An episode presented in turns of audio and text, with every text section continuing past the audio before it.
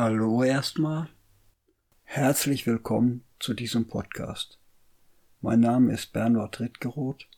Ich bin unterdessen über 70 Jahre alt und ich möchte auf diesem Weg von Zeit zu Zeit über Gedanken und Erlebnisse aus meinem Leben berichten. Schwerpunktthemen werden sicher Geschichte und Reisen, dabei auch Wanderungen und Besichtigungen sein.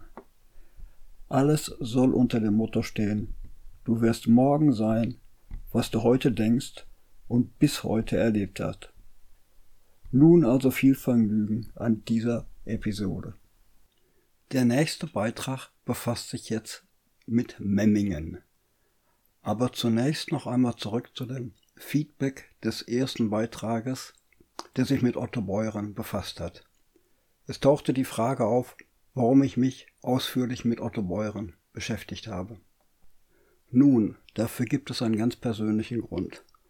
Und zwar habe ich schon als Kind einen Aschenbecher bewundert, der bei uns zu Hause stand.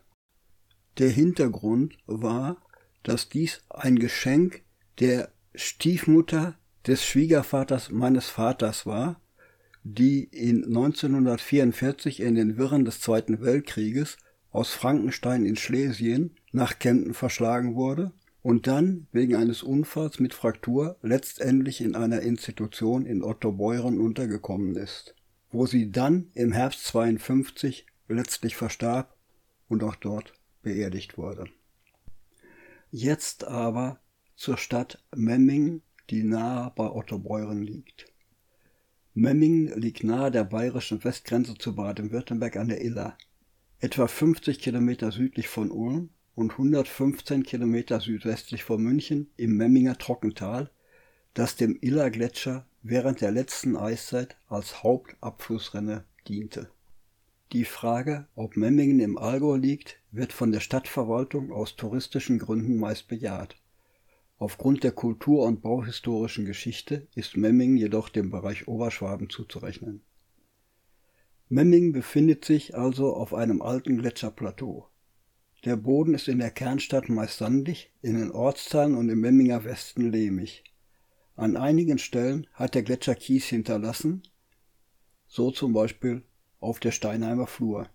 Im Osten ist der Grundwasserspiegel sehr hoch, dort entspringen viele kleinere Bäche. Die Stadt liegt teilweise auf altem Moorgebiet.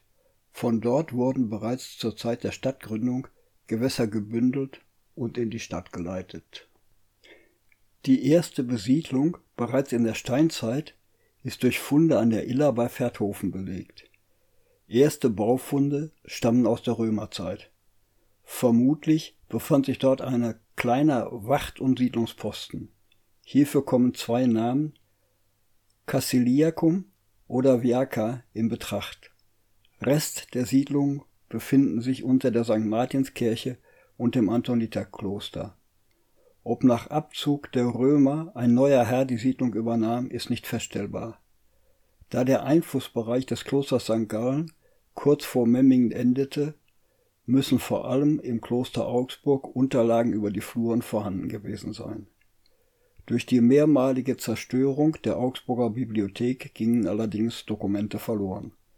Aufgrund der Endungen Ingen kann allerdings von einer Namensgebung um das vierte und fünfte Jahrhundert ausgegangen werden. Ziemlich sicher ist, dass im fünften Jahrhundert eine alemannische Siedlung gegründet wurde. Ab dem siebten Jahrhundert wird ein fränkischer Königshof vermutet. Damals könnte eine erste Kirche erbaut worden sein. Unter der Frauenkirche befinden sich Reste romanischen bzw. frühromanischen Baustils.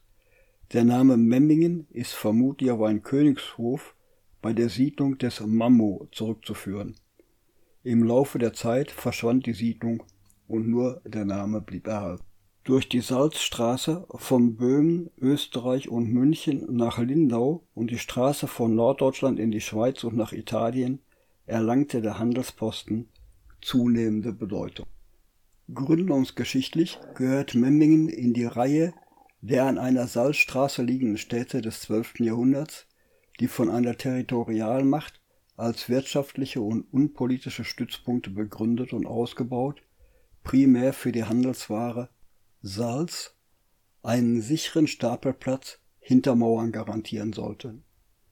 Mit der Gründung dieser Stadt um 1160 setzte Herzog Wölf VI. den westlichsten strategischen Punkt einer Kette von Markt- und Durchgangsorten in exponierter Verkehrslage, die etwa gleichzeitig gegründet und befestigt wurden. Landsberg am Lech, München, Wasserburg am Inn. Hinter dieser Salzachse standen die wirtschaftlichen Absichten, den Salztransport von Salzburg nach Westen durch rein welfisches Gebiet zu führen. Für Memmingen entstand aufgrund seiner spezifischen Verkehrslage gleichzeitig auch Kreuzungspunkt der Salzstraße ins Bodenseegebiet mit dem Handelsweg aus dem Rhein-Neckar-Land zum und über den Fernpass nach Italien zu sein. Ein äußerst günstiges wirtschafts- und handelspolitisches Kräftefeld, das bereits in frühmittelalterlicher Zeit den Ausschlag für die spätere wirtschaftliche und kulturelle Blüte gegeben hat. Erstmals erwähnt wurde der Ort Mammingin im Jahre 1128 in einer im Kloster Ochsenhausen verfassten Urkunde, in der die Verhandlung eines Streitfalles und ein Landtag von 1099 erwähnt werden.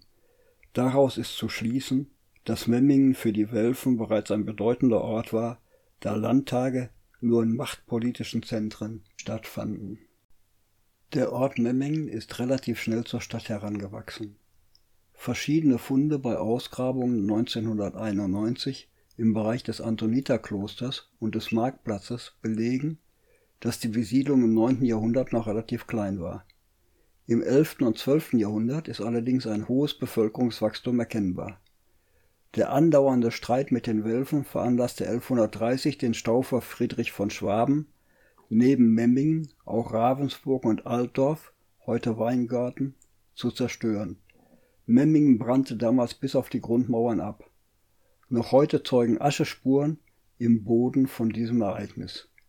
1142 siegelte Heinrich der Löwe in der Villa Nostra Mermingen. Im Februar 1151 trafen sich in der Stadt Heinrich der Löwe, Welf VI, der Staufer Herzog Friedrich II. von Schwaben, Graf Adolf II., Graf Gottfried von Ronsberg sowie mehrere staufische und wölfische Ministeriale, um einen Kompromiss im Streit zwischen den Wölfen und den Staufern zu finden. Dies zeigt, welch hohen Rang der Ort bereits zu dieser Zeit gehabt haben muss. Im Jahre 1158 wurde Memmingen durch Herzog Welf VI. zur Stadt erhoben. Nach dessen Tod ging 1191 die Stadt an den Staufer Konrad, den Bruder Kaiser Heinrichs VI. Der letzte Staufer, Konradin von Hohenstaufen, starb 1268 in Neapel durch Enthauptung. Damit fiel die Stadt an das Reich zurück wurde 1286 durch den römisch-deutschen König Rudolf I. von Habsburg zur freien Reichsstadt erklärt und damit direkt dem deutschen König unterstellt. Sie erhielt die königliche Bestätigung des tradierten Stadtrechts und wurde mit Überlinger Recht ausgestattet. Zehn Jahre später erhielt Memmingen zusätzlich das Ulmer Recht.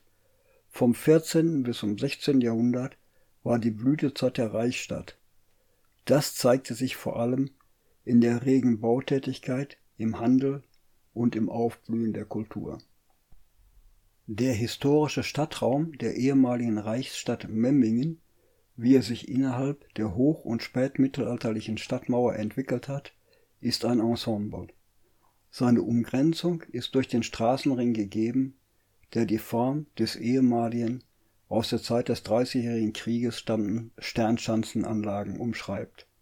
In Bausubstanz und Anlage der Altstadt sind selbst die frühesten Phasen der historischen Entwicklung noch erkennbar. 1445 wurde die Stadt letztmals mit einem Mauergürtel, dem Ulmer Tor und vier neuen Türmen erweitert. 1478 wurde eine Papiermühle errichtet 1480 eröffnete Albrecht Kunne aus Duderstadt ein Druckoffizin, das bis 1520 rund 200 verschiedene Drucke veröffentlichte. Unter anderem wurde dort 1519 erstmals weltweit Amerika als Bezeichnung des neuen Kontinents verwendet. Der Bauernaufstand und der Dreißigjährige Krieg sowie der Aufenthalt Kaiser Maximilians waren andere Meilensteine in der Geschichte der Stadt Memmingen. Im Rahmen der Mediatisierung nach dem Reichsdeputationshauptschluss fiel die Stadt 1803 an das Kurfürstentum Bayern. 1805 wurde sie durch französische Truppen letztmals belagert und eingenommen. Zu dieser Zeit war Memmingen bekannt für sein Kunsthandwerk. So ließ sich beispielsweise der letzte russische Zar in Memmingen das noch heute erhaltene schmiedeeiserne Eingangstor für seine Residenz in St. Petersburg fertigen. Aus dem Kurfürstentum Bayern entstand 1806 das Königreich Bayern. Mit der Zugehörigkeit zum Königreich Bayern verlor die Reichsstadt das vom römisch-deutschen König Albrecht II. von Habsburg 1438 verliehene Privileg der Blutgerichtsbarkeit. Am 7. Juni 1834 fand vor 20.000 Schaulustigen in Memmingen die letzte öffentliche Exekution statt. Es war die Giftmörderin Ursula Brandmüller aus Dickenreishausen. 1872 wurden die letzten aktiven Meistersinger Deutschlands in Memmingen aufgelöst. Vor allem durch die aufkommenden Männerchöre wurde diese jahrhundertealte Tradition aufgegeben. Herausragende Künstler dieser Zeit waren der Kunstschreiner Leonhard Vogt. Er restaurierte unter anderem das Chorgestühl von St. Martin auf für diese Zeit einzigartige Weise so, dass Altes erhalten blieb und nicht einfach durch Neues ersetzt wurde. Auch der neugotische Altar in St. Mang wurde von ihm geschaffen. Im 19. Jahrhundert gab es in Memmingen auch wieder eine jüdische Gemeinde. Die Juden kamen vor allem aus den oberschwäbischen Gemeinden wie Fellheim und Osterberg. Nach der Zerstörung des jüdischen Friedhofs im Mittelalter wurde 1875 der noch bestehende Friedhof in der Gasse am Judenfriedhof angelegt. Auf vier Grabfeldern sind insgesamt 140 Gräber vorhanden. Auch ein Kriegsgefallenendenkmal für die gefallenen Memminger Juden im Ersten Weltkrieg steht auf dem Friedhof im 19. Jahrhundert war ein langsamer wirtschaftlicher Niedergang zu beobachten, der sich erst 1862 mit dem Bau der Illertalbahn verlangsamte. Der Bahnbau war damals vom Königreich Bayern nicht erwünscht. Nach langen und zähen Verhandlungen mit München wurde kein Kompromiss gefunden, so dass die Stadtbevölkerung wieder einmal das Vorhaben in die eigene Hand nahm. Sie entschloss sich, den Bahnbau selbst zu finanzieren. Als erstes Teilstück wurde die Strecke nach Ulm eröffnet. Dies führte zu einer neuen wirtschaftlichen Blüte. Allerdings wurde hierbei auch fast der gesamte Ostteil der Stadtmauer samt Toren und Türmen geopfert, nur der Pulverturm hat in verbauter Weise überlebt. Den Zenit erreichte die Zahl der jüdischen Memminger Bürger im Jahre 1895 mit 231 Personen. 1900 erhält der Memminger Wilhelm Ammann den Grand Prix bei der Weltausstellung in Paris. 1908 wurde ein 1904 vor den Toren der Stadt errichteter Aussichtsturm nach Otto von Bismarck benannt. Mit dem Bismarckturm erinnerte Memmingen wie viele andere Städte an den ersten deutschen Reichskanzler. Der Memminger Bismarckturm steht noch wenngleich die mittlerweile hochgewachsenen Bäume die Aussicht versperren. In den Jahren 1927 bis 1929 wurde der größte Kirchenbau zwischen dem Ersten und dem Zweiten Weltkrieg in Deutschland in Memmingen geschaffen. St. Joseph fungierte aber bis nach dem Zweiten Weltkrieg lediglich als Stadtkirche, die Pfarrkirche war bis dahin St. Johann Baptist auf dem Marktplatz Während des Zweiten Weltkriegs blieb Memmingen nicht vor Luftangriffen der Alliierten verschont. Am 18. Februar 1943 hielt Joseph Goebbels seine berühmte Rede im Berliner Sportpalast, in dem er den totalen Krieg ohne Rücksicht auf Opfer in der Zivilbevölkerung ankündigte. Dies hatte auch Folgen für Memmingen.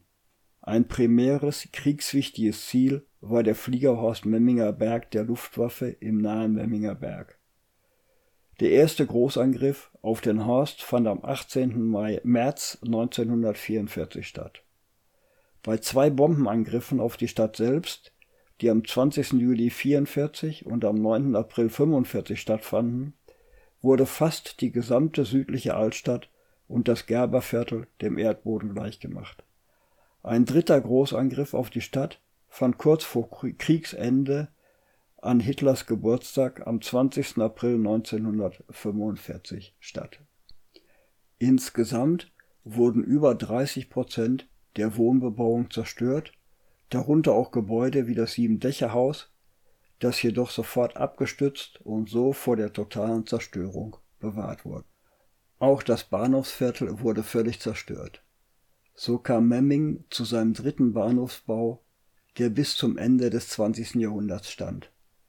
Durch die Bombardierungen verloren 630 Menschen ihr Leben, 635 Gebäude wurden ganz oder zum Großteil zerstört, 300 Wohnungen wurden total zerstört und 975 schwer bestätigt. 437 Mal wurde in den letzten 16 Kriegsmonaten Fliegeralarm bzw. Vorwarnung gegeben. Am Hühnerberg gab es ein Kriegsgefangenenlager, in dem über 1250 Gefangene untergebracht waren. Teilweise mussten sie auf Turnhallen ausweichen, da das Lager überfüllt war. Krankheiten breiteten sich dort nicht flächendeckend aus, dies spricht für eine relativ gute Hygiene im Lager. Seit dem Zweiten Weltkrieg ist Memmingen eine prosperierende Stadt, deren Wirtschaftswachstum über dem bayerischen Durchschnitt liegt. Nach dem Zweiten Weltkrieg wurde im Stadtrat überlegt, ob der Stadtbach in der Altstadt abgedeckt werden sollte, wodurch ein Straßenring entstanden wäre, der die damalige Bundesstraße entlastet hätte. Zum Glück für die Stadt und den Fischertag wurde dieser Gedanke nach etwa vierjähriger Beratungszeit wieder verworfen. Das Otto-Beurer-Haus musste in den 70er Jahren dem Maxi-Zentrum weichen im Jahre 1972 wurde in Memmingen zum ersten und bisher letzten Mal eine Bundesstraße als Fußgängerzone ausgewiesen. 1956 wurde der Ort Schauplatz des Sparkassen-Lehrfilms Der große Groschen. Die Wallenstein-Festspiele fanden erstmals 1980 statt. Ebenfalls in den 1980er Jahren rückte Memmingen durch den bundesweit größten Abtreibungsprozess gegen einen örtlichen Arzt noch einmal in den Blickpunkt der Öffentlichkeit, auch bekannt als der Kreuzzug von Memmingen. Ausgangspunkt dieser Prozesse war die Durchführung von Abtreibungen ohne die gesetzlich vorgeschriebene Beratung der Frauen. Der Arzt ignorierte dieses Gesetz und ließ die Frauen in dem Glauben, dass seine Beratung ausreichte. Unkenntnis und blindes Vertrauen führten so zu ungezählten Verurteilungen in den sogenannten Memminger Prozessen. Im Jahr 2000 fand die Landesgartenschau in Memmingen statt. Aus einem bis dahin brachliegenden Bereich kurz vor der Altstadt wurde ein für Veranstaltungen genutzter Naherholungsbereich. Im Jahre 2005 verlieh die Stadt erstmals den Memminger Freiheitspreis von 1525. Überreicht hat diesen der damalige Bundestagspräsident Wolfgang Thiersee an Giola Horn. Dieser Preis soll in Zukunft unregelmäßig an bedeutende Personen, die sich um Freiheitsrechte verdient gemacht haben, verliehen werden. Ebenfalls in diesem Jahr fand deutschlandweit erstmals eine Blindenstadtführung statt. Hier wurden von vielen städtischen Gebäuden Miniaturausfertigungen für die blinden Menschen bereitgestellt, so dass auch sie sich vorstellen konnten, wie die Gebäude aussahen am 20. März 2009 besuchte der Bundespräsident Horst Köhler zusammen mit seiner Frau Eva Luise Köhler die Stadt. Der Besuch fand anlässlich der Verleihung des zweiten Memminger Freiheitspreises 1525 statt, der am Vormittag in der St. Martinskirche an den Preisträger Rainer Kunze verliehen wurde